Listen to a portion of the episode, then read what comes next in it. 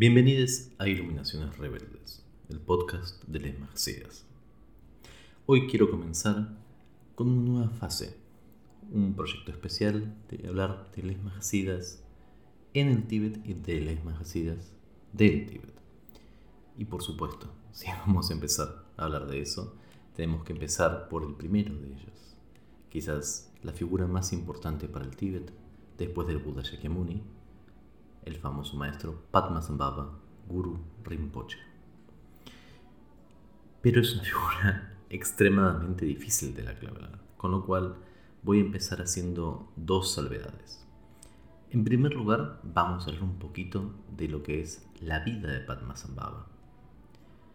Padmasambhava sabemos que históricamente nace en algún momento del siglo VIII de la era común no sabemos exactamente dónde, no sabemos tampoco en qué año. Es probablemente por las formas en que aparece una persona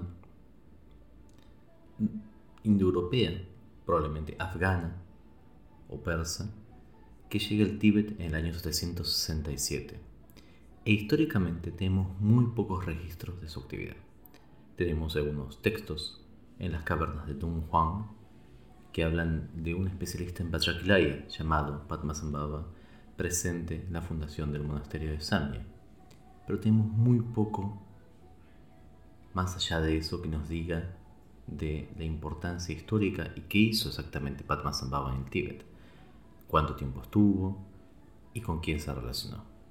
Todo lo que tenemos empieza a surgir a partir del siglo XI como una especie de historiografía lo que se llama haigografía, una historia sagrada de un género que los tibetanos llaman namtar, historias de liberación. Tara es tarpa, liberación. Por otro lado, aún solamente si nos quedamos con los namtars y tarpa, la liberación de Padmasambhava, hay tantas, tantas versiones que han surgido que es difícil armar una sola historia. Este es el caso, como vamos a ver en muchos Mahasiddhas, pero especialmente en el caso de él, Padmasambhava, en el cual realmente tiene tanta, tanta importancia tiene tantas leyendas que simplemente vamos a elegir algunas, pero vamos a dejar en el tintero muchísimas, muchísimas más. Con lo cual les pido disculpas si hay alguna leyenda de Padmasambhava o una historia que yo no menciono Simplemente lo hago para que no me lleve dos horas grabar este podcast, porque realmente son infinitas. Al día de hoy sigue habiendo más, especialmente en conexión, conexión con Gesar, que vamos a hablar un poco luego. Pero para entender la historia de Padmasambhava necesitamos también entender un poco la historia del Tíbet. El Tíbet tuvo un proceso largo hacia el budismo que fue resultado de una decisión política de sus reyes. Hoy muy poca gente sabe, pero en el siglo, a principios del siglo VII, finales del siglo VI, el primer rey del Tíbet, de lo que se llamaba Potchempo, el Gran Tíbet, Songtsen Campo, generó un imperio, un imperio gigantesco, mayor en tamaño que toda Europa unida, que iba desde lo que hoy sería Afganistán hasta gran parte del corazón de China. La dinastía de Songtsen Campo la dinastía de Yarlung se encontraba así en el medio de una situación interesante. Por un lado, hacia el este tenía China y toda su cultura budista ya pujante. Por el otro lado, hacia el oeste, estaba India, el lugar de nacimiento del budismo donde el Mahayana imperaba, especialmente el imperio Pala. Songtse Gampo, tras muchas deliberaciones y después de unas visiones de regalos budistas, y tesoros y cómo esto iba a ayudar a su país, decidió empezar a acercarse al budismo. En tiempos de su tataranieto Trisong Tenzin, el budismo todavía no había llegado.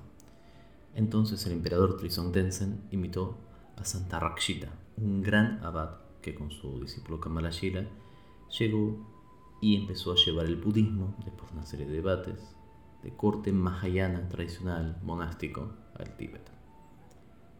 Pero el pueblo de Tíbet era un pueblo de Asia Central extremadamente orientado hacia lo que serían los rituales chamánicos de la zona que son muy comunes en Asia Central, y tenía una especie de sistema llamado Bon, que no es el Bon del Junior Bon, sino que es un Bon previo, Bon antiguo, que existía de alguna manera llevando a cabo rituales y prácticas mágicas extremadamente poderosas y extremadamente efectivas para la población. Entonces el budismo, siendo visto como una importación, fue resistido de forma constante. Trisong Tetsen le pregunta a Santa Rakshita, ¿qué podemos hacer? Y él dice, tengo una persona que quizás nos podría ayudar. Sé que está viniendo aquí, sé que está en Nepal, vamos a llamarlo. Y esta persona era Padmasambhava, a quien los tibetanes llaman Guru Rinpoche, el precioso gurú. Padmasambhava, como decía, no tenemos casi datos de dónde nació. En las biografías dicen que en el lago Tanakoya, que queda en la zona de Swat, en un reino que en ese momento se llamaba Udiyana, un día el rey Indrabuti caminando vio un loto flotando en el lago y en el loto había un joven. Este joven era quien va a ser conocido como Padmasambhava, cuyo nombre significa literalmente nacido del loto. El rey Indrabuti lo adopta y lo lleva a su corte a vivir. Y vive creciendo como si fuera el hijo del rey. Acá hay otra de las múltiples diferencias entre las versiones. En algunas versiones, el rey Indrauti no tiene hijos y antes de morir le dice tú serás el próximo rey y Padmasambhava, sin saber por qué, entra en pánico y deja todo para buscar la liberación. Abandona el reino como hizo el Buda y se va. En otras versiones, el rey Indrauti ya tenía hijos y Padmasambhava, haciendo en una fiesta un baile tántrico, entra en posesión por un espíritu y mata a uno de los hijos y es exiliado. Pero sea como sea, Padmasambhava deja absolutamente todo tipo de atisbo de nobleza y se va a practicar tantra a los cementerios. En esa zona en Oniyana había múltiples mahasidas que practicaban el sistema Sokchen de Garab En los cementerios se congregaban yogis Sokchenpas, yogis Shivaitas, seguidores de Shiva, y otra multitud de yogis para tener ganachakras, fiestas tántricas, donde comían carne humana, tenían orgías y había un montón de actos mágicos.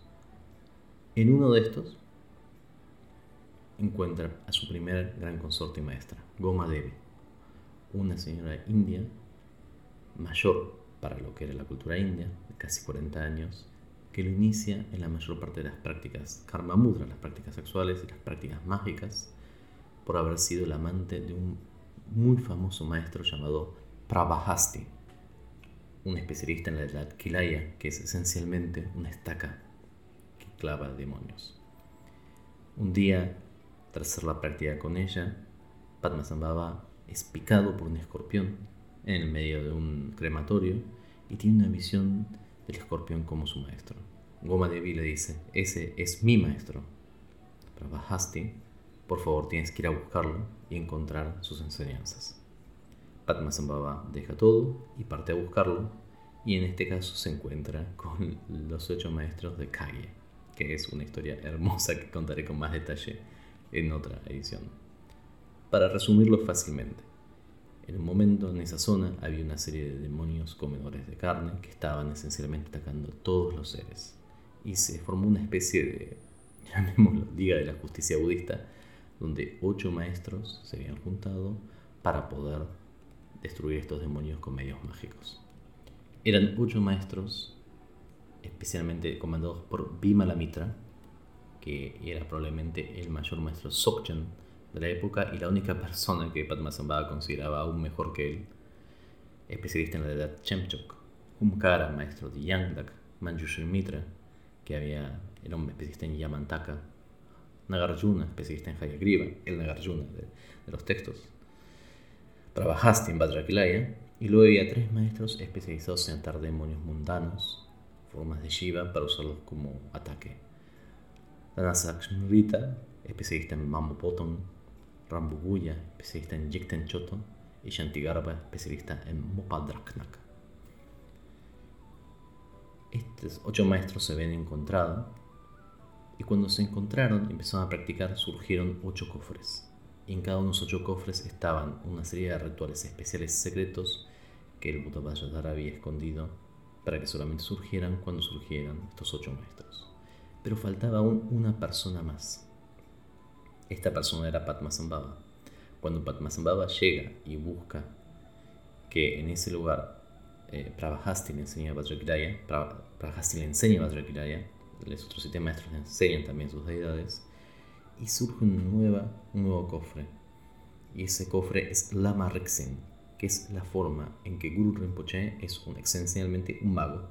Es un archimago, el archimago budista por excelencia, para atar demonios, que es una de las prácticas especiales del Kagi.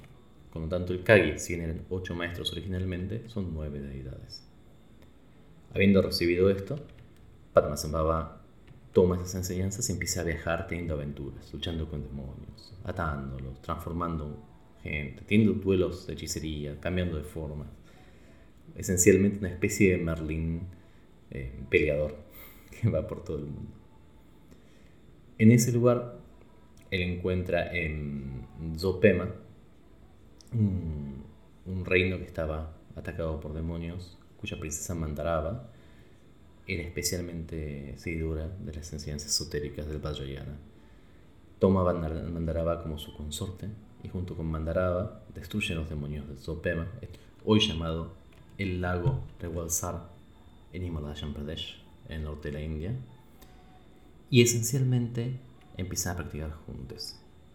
Y cada uno aporta al otro las facultades que les faltaban y siguen viajando, cada vez teniendo más conflictos mágicos, más duelos, hasta que llegan a Nepal, donde hacen múltiples cosas.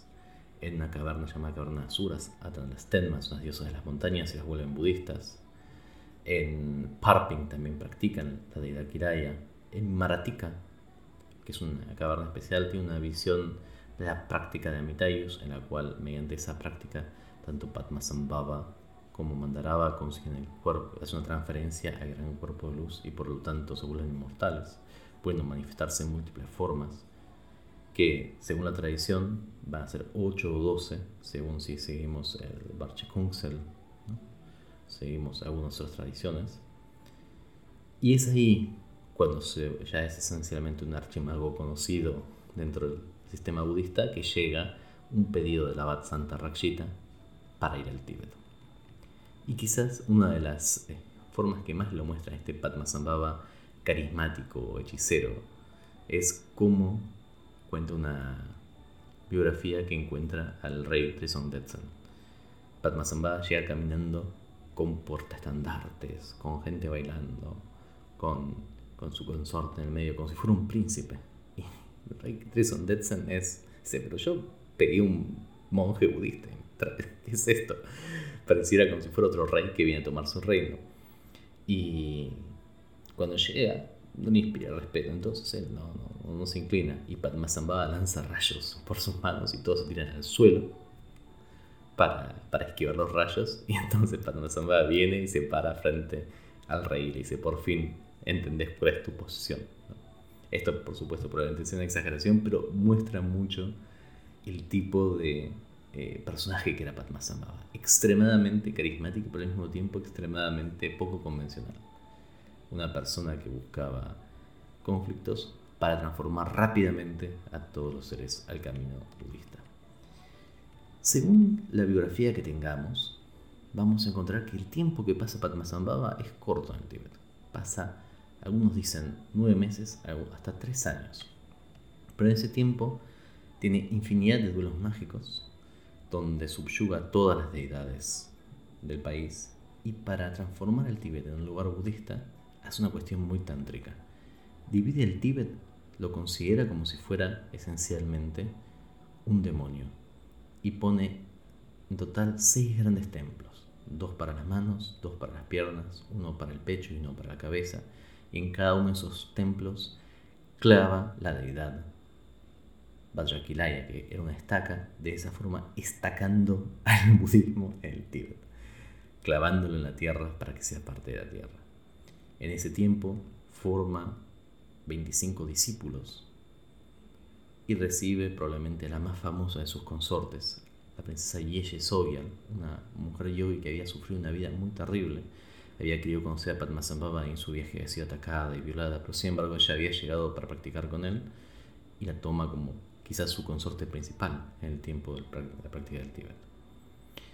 Después de terminar, él parte del Tíbet y se dice que viaja al mundo de los Rakshasas, que son una serie de demonios con cabeza de tigre que comen carne humana, donde vive como el rey de los Rakshasas, cambia su forma, toma la forma de un demonio y los lleva de así de a poco al Dharma, no conquistándolos por la fuerza, sino de a poco tomando como el control y llevándolos de muy, muy de a poco hacia el Dharma en su mundo, su tierra pura de Sandok Parle, la montaña de color de cobre. Pero antes de que terminemos, haz una cosa más, Padmasambhava, que es interesante. Sabiendo que va a haber muchos pedidos, mucha necesidad de sus enseñanzas, deja escondidos tesoros, a veces enterrados en la tierra, a veces dentro de visiones, que algunos de sus 25 discípulos va a poder desenterrar. Estos 25 discípulos son esencialmente emanados por cada una de las diferentes vidas y componen un grupo de gente llamada los Turtons. Los Turtons son las personas que traen estas enseñanzas de Padmasambhava, que son llamadas termas.